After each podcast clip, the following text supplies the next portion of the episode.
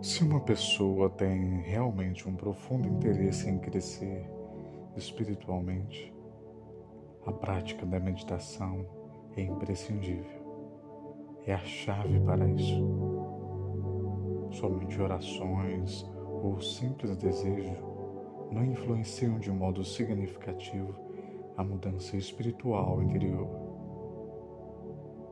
A única forma de desenvolvimento é um esforço constante através da meditação. E claro que no início isso não é fácil.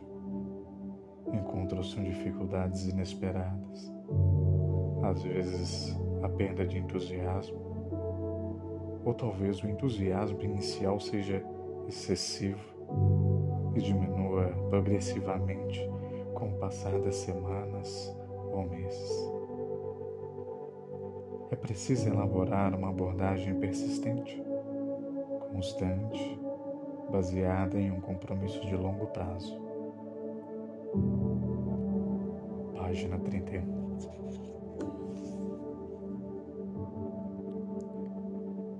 A mente pode e deve transformar-se para melhor. Pode livrar-se das impurezas que a contaminam e levar-se ao nível mais elevado. Todos começamos com as mesmas aptidões, mas algumas pessoas a desenvolvem, outras não. Nós nos acostumamos com facilidade à preguiça da mente, sobretudo porque muitas vezes essa preguiça se esconde sobre a aparência da atividade.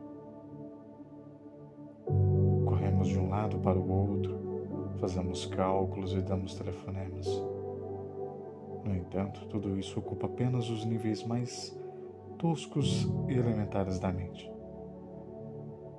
e oculta o que existe de essencial em nós. Página 32.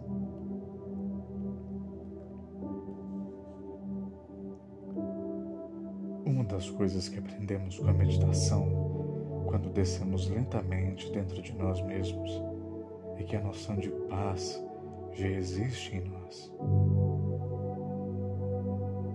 Todos a desejamos profundamente, mesmo que esse desejo esteja muitas vezes oculto, disfarçado e distorcido. Se examinarmos a natureza humana com cuidado, veremos que é boa, bem intencionada, solícita.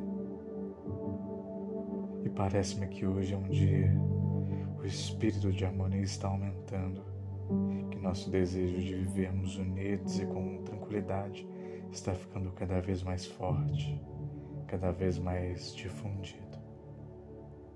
Página 33.